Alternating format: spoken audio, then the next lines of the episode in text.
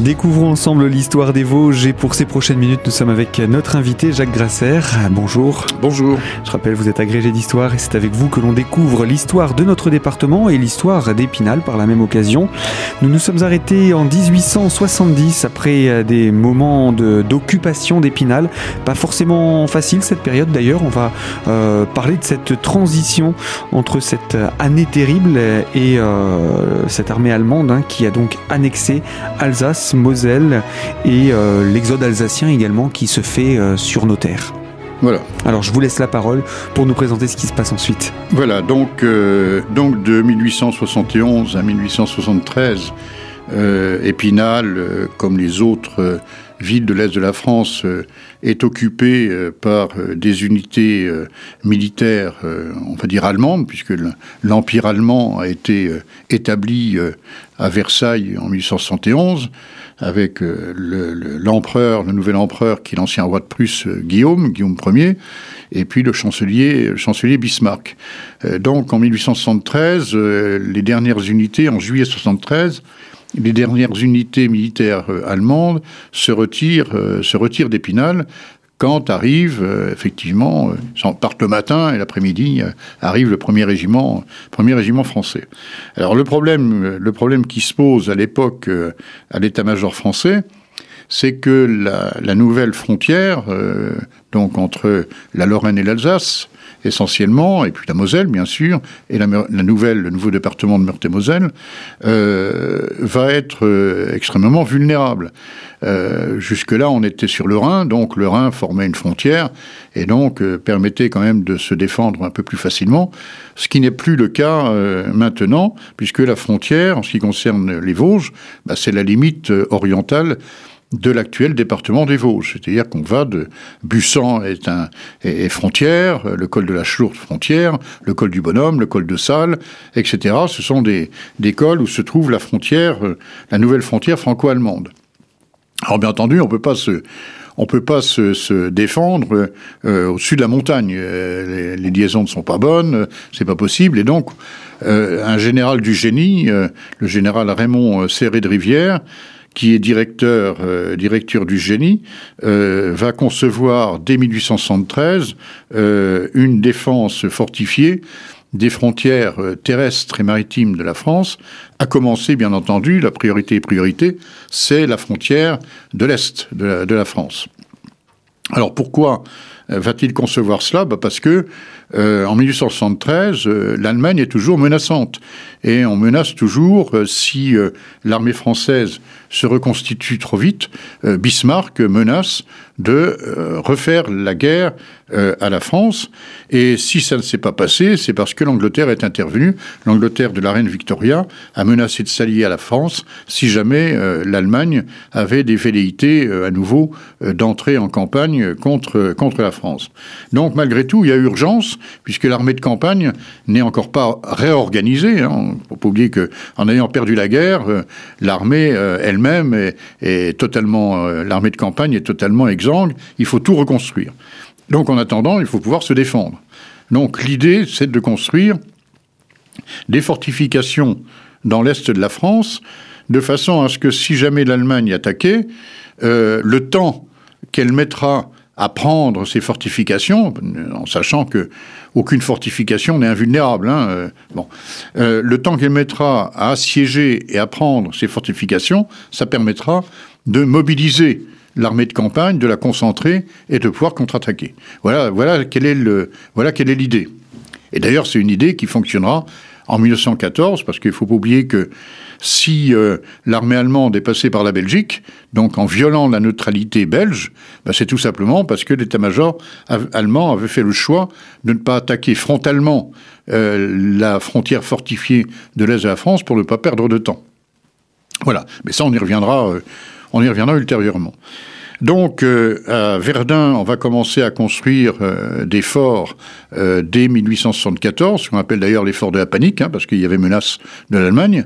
Et puis, en, Épinal, c'est à partir de, 1800, de 1876. Alors, il faut bien expliquer à nos auditeurs en quoi ça consiste. Ça consiste en fait à à fortifier, à, entourer avec un certain nombre d'ouvrages fortifiés euh, des villes qui sont elles-mêmes des villes carrefour de voies de communication, carrefour routier, carrefour ferroviaire.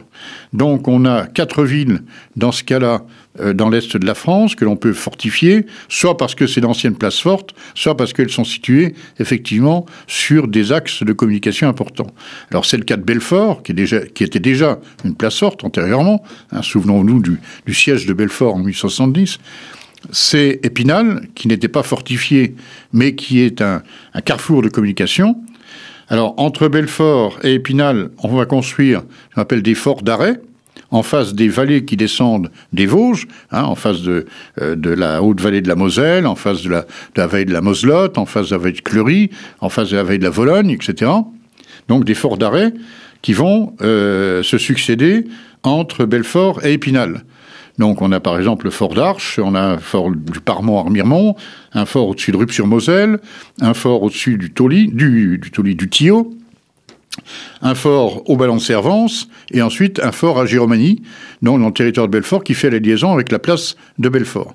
Donc autour de Belfort, il y a un certain nombre d'ouvrages fortifiés et autour d'Épinal, on va construire progressivement 16 ouvrages autour de la ville. Ces deux ouvrages qui sont tous situés en face de voies de communication.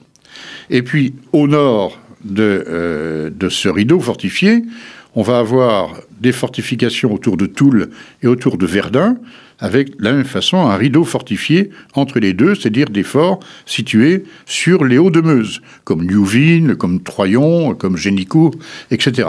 Voilà. Donc, place forte de Toul, place forte de Verdun et les hauts de Meuse avec un certain nombre de, de forts.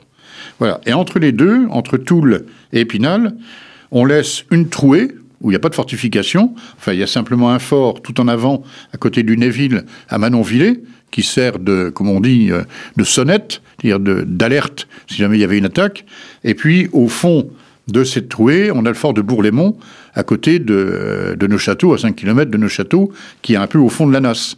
Donc on laisse cette trouée au milieu en se disant, si les Allemands attaquent, ils vont vouloir aller vite, donc ils vont pas attaquer frontalement les rideaux fortifiés, mais ils vont essayer de passer entre. Et donc on les coincera entre Toul et Épinal. C'est effectivement ce qui s'est passé en 1814. Voilà. Alors pour euh, en revenir simplement sur ces fortifications, à quoi est-ce qu'elles ressemblent? Comment est-ce qu'on les construit? Alors, euh, c'est d'abord ce des ouvrages qui sont construits très rapidement. Euh, à l'époque, on a même dit trop rapidement. Il y a eu des gros problèmes avec les entreprises, des gros problèmes réglementaires. On s'est un peu assis sur les règlements pour aller plus vite. Donc, c'est des ouvrages qui sont construits généralement en un an, un an et demi. Euh, ben, on creuse un trou, on prend la pierre qui est sous la terre, euh, donc c'est en nouveau une carrière en fait, pour construire euh, les ouvrages. On va construire l'ouvrage donc à l'intérieur de, de ce trou, l'extérieur ben, c'est les fossés, et euh, on va recouvrir avec la terre qu'on a enlevée, on va recouvrir l'ouvrage à la fois en extérieur et en intérieur, on va le recouvrir de, terre. Alors c'est des ouvrages qui sont tous adaptés à leur géographie propre, à leur topographie. C'est-à-dire qu'on tire dans telle ou telle direction, donc en face de route, en face de voie ferrée, ou en face du canal euh, aussi, le nouveau canal de l'Est qui est construit euh, en 1884.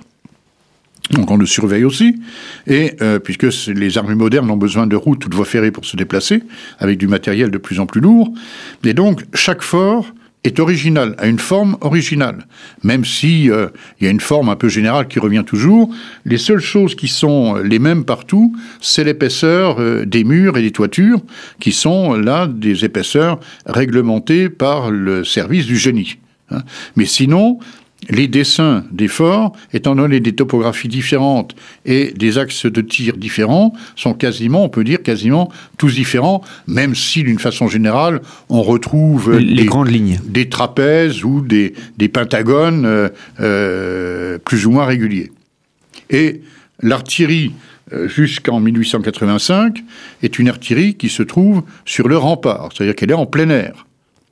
Oui, et c'est important de le préciser parce que quand on dit fort, fortification, nous on s'attend au château qu'on voit de loin, etc. Mais là, au contraire, le but c'est de le faire disparaître. C'est de le faire disparaître, du moins de, du moins de ne pas le, de, ne pas le montrer d'une façon ouverte, même si on sait très bien que l'adversaire a des espions et ils savent parfaitement où se trouvent les ouvrages. Hein, D'ailleurs, les ouvrages, généralement, ils sont portés sur les cartes aussi. Alors, il n'y a pas de problème. Mais enfin, euh, disons que c'est dissimulé, c'est surtout, euh, c'est surtout un ouvrage qui est relativement aplati, c'est-à-dire ça forme une espèce de colline très plate, euh, donc pour éviter les coups d'artillerie directs. Hein. voilà. Donc ça, c'est la première conception euh, du général Serré de Rivière, donc qui va être à Épinal, qui va être construit à partir de 1876 et euh, qui va se terminer pour l'essentiel en 1885. Donc voilà. Alors, donc, si, à peu si- près, si on donc, compte sur le pourtour d'Épinal, ça fait combien de fortifications Alors ça fait, de- euh, on a de 16 batteries ouvrages, plus ou moins gros. hein. Le plus gros étant l'ouvrage le Fort de Longchamp, le plus petit étant l'ouvrage du, euh, du Thiers, euh, complètement sur le sud-ouest de la place. Et puis, donc, on parlera de, de, euh, d'ouvrages, on partira de, de forts, on parlera de batteries, De comme batteries. les friches, par Mhm. exemple. hein.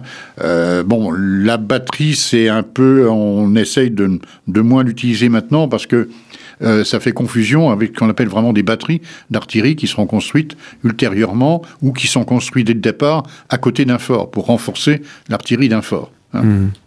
Mais ça, on y reviendra. Donc, on a à peu près une. Euh, ça fait un développement d'à peu près euh, 40 km de, de tour. Donc, si vous voulez vous amuser à faire le tour des forts, vous faites 40 km. Voilà.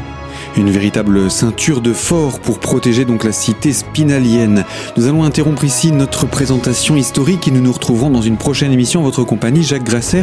Et je vous propose euh, qu'on puisse parler également de ces hommes qui vont venir euh, dans ces forts et ainsi euh, il va se former une véritable petite armée sur le secteur spinalien et vosgien. Mais tout ça, on en reparle dans une prochaine émission. À très bientôt autour de l'histoire des Vosges et l'histoire d'Épinal.